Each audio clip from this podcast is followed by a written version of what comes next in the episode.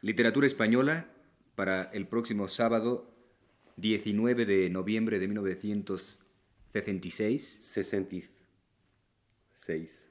Con Claudio el Cubano, Ignacio el Mexicano y Sergio de Alba.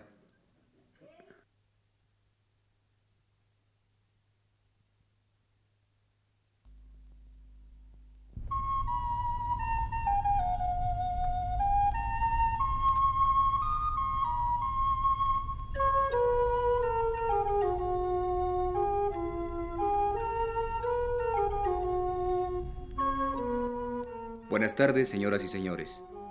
Les presentamos el programa Literatura Española, que está a cargo del profesor Luis Ríos.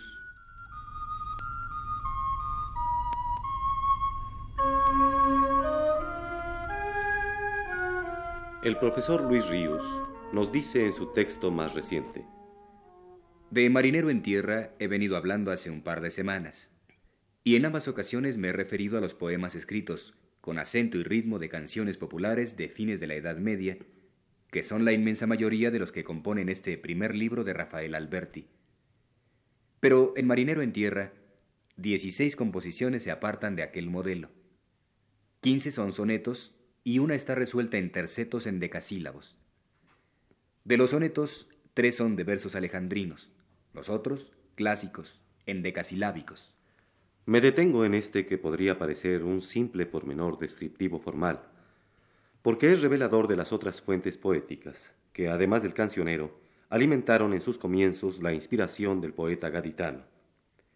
Entre las clásicas, Góngora ya, de quien dos años después que apareciera Marinero en Tierra, se conmemoraría en 1927 el tercer centenario de su muerte, y cuya influencia entonces se generalizaría en los poetas de la generación de Alberti, y se intensificaría en este, que por entonces publicó su libro Cal y Canto.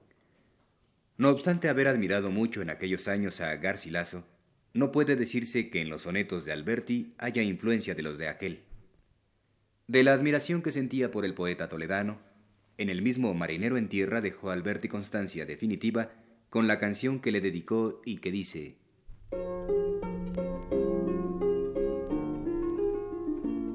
Si Garcilaso volviera, yo sería su escudero, que buen caballero era. Mi traje de marinero se trocaría en guerrera ante el brillar de su acero, que buen caballero era. Qué dulce oírle, guerrero, al borde de su estribera, en la mano mi sombrero, que buen caballero era.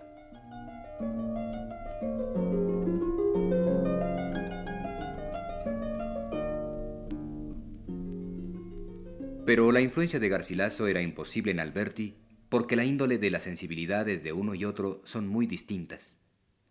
La languidez, la lenta melancolía, la distensión sentimental que constituyen el rasgo más señalado del estilo de sentir de Garcilaso, hasta podría decirse que contrastan con los rasgos sobresalientes del estilo sentimental de Alberti, ágiles, rápidos, brillantes, audaces en la súbita plasmación metafórica, Escuchemos para convencernos de la lejanía de Garcilaso y de la proximidad de Góngora este soneto de Alberti, el tercero de los que dedica a Federico García Lorca y que intitula Verano. Escuchemos.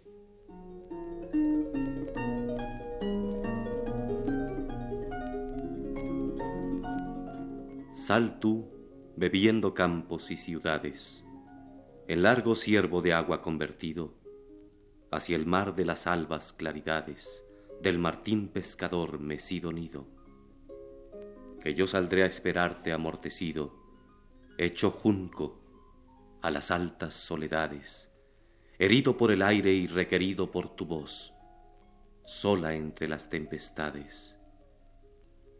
Deja que escriba, débil junco frío, mi nombre en estas aguas corredoras, que el viento llama solitario río. Disuelto ya en tu nieve el nombre mío, vuélvete a tus montañas trepadoras, siervo de espuma, rey del monterío.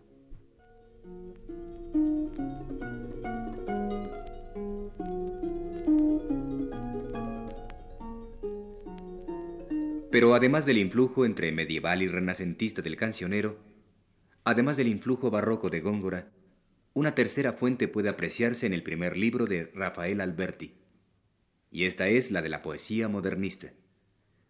Todavía las sonoridades acentuales, métricas y de vocabulario de la poesía de Darío alcanzan al primer Alberti, como alcanzan también al primer Lorca. Es de las tres señaladas la influencia menos frecuente y será la menos permanente, pero existe desde luego en los tres sonetos alejandrinos incluidos en el libro. Dígalo si no a nuestro oído este intitulado Del poeta a un pintor.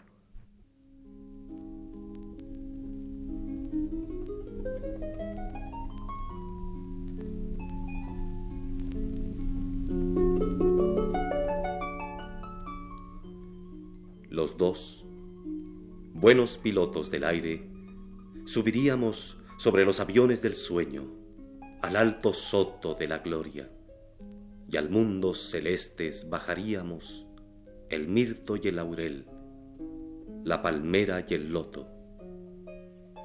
Descender ya, qué dulce, los héroes, coronados por los súbitos lampos sobre el carro del trueno, con estrellas los jóvenes pechos condecorados al mar de nuestra vida, ya esmeralda y sereno. Y recordar al toque final de la retreta la clara faz del alba, su voz hecha corneta de cristal largo y fino, en la antigua mañana que zarpamos del mundo sobre la crin del viento y entramos en los cielos del estremecimiento bajo los gallardetes rosas de la diana.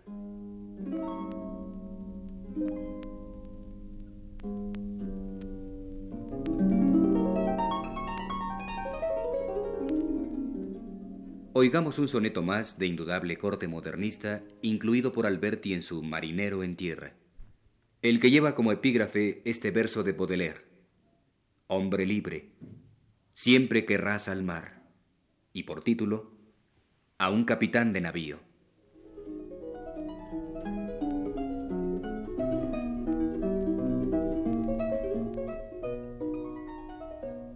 Sobre tu nave un plinto verde de algas marinas, de moluscos, de conchas, de esmeralda estelar, capitán de los vientos y de las golondrinas, fuiste condecorado por un golpe de mar. Por ti los litorales de frentes serpentinas desenrollan al paso de tu arado un cantar. Marinero, hombre libre, que las mares declinas, dinos dos radiogramas de tu estrella polar. Buen marinero, hijo de los llanos del norte, limón del mediodía, bandera de la corte espumosa del agua, cazador de sirenas, todos los litorales amarrados del mundo, pedimos que nos lleves en el surco profundo de tu nave a la mar, rotas nuestras cadenas.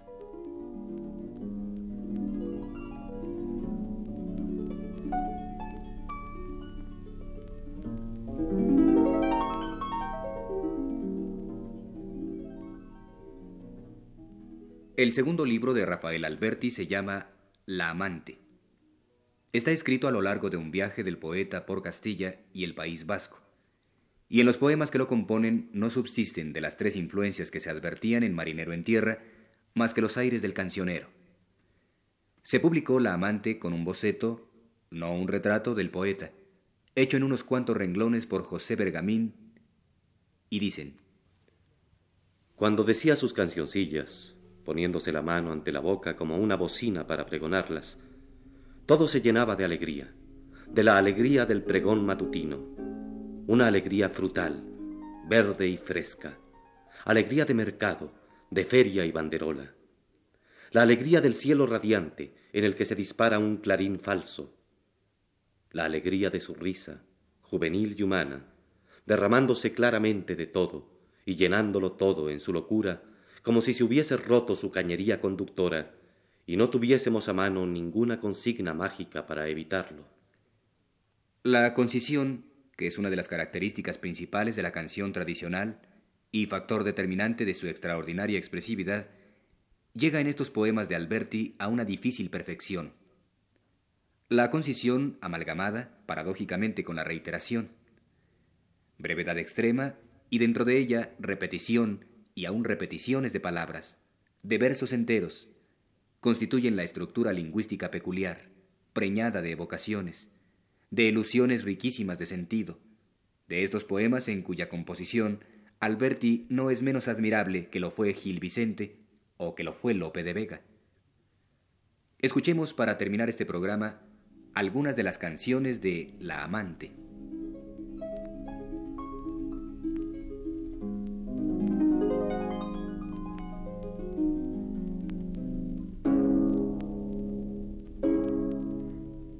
Madrid. Por amiga, por amiga, solo por amiga. Por amante, por querida, solo por querida. Por esposa no, solo por amiga.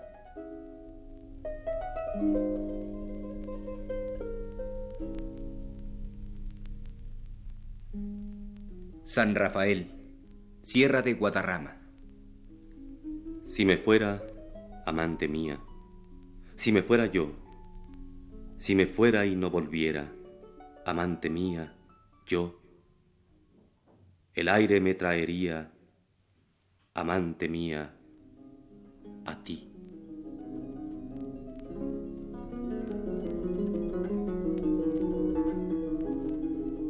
Aranda de Duero. Madruga la amante mía, madruga que yo lo quiero. En las barandas del Duero, viendo pasar la alba fría, yo te espero. No esperes que zarpe el día, que yo te espero.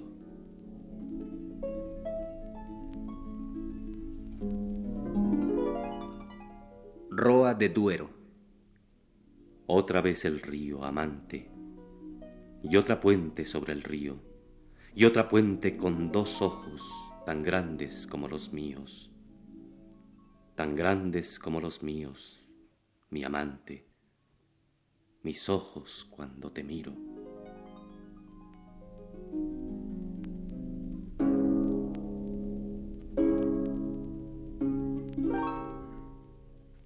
De Aranda de Duero a Peñaranda de Duero castellanos de Castilla, nunca habéis visto la mar.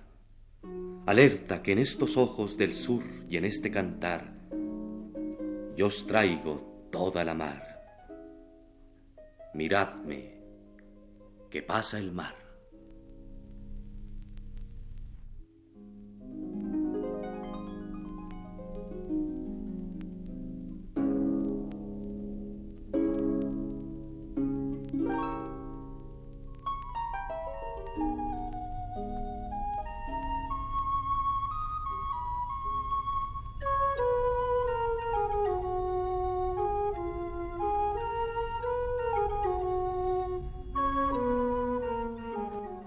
Les hemos ofrecido, señoras y señores, el programa Literatura Española, que prepara para Radio Universidad el profesor Luis Ríos.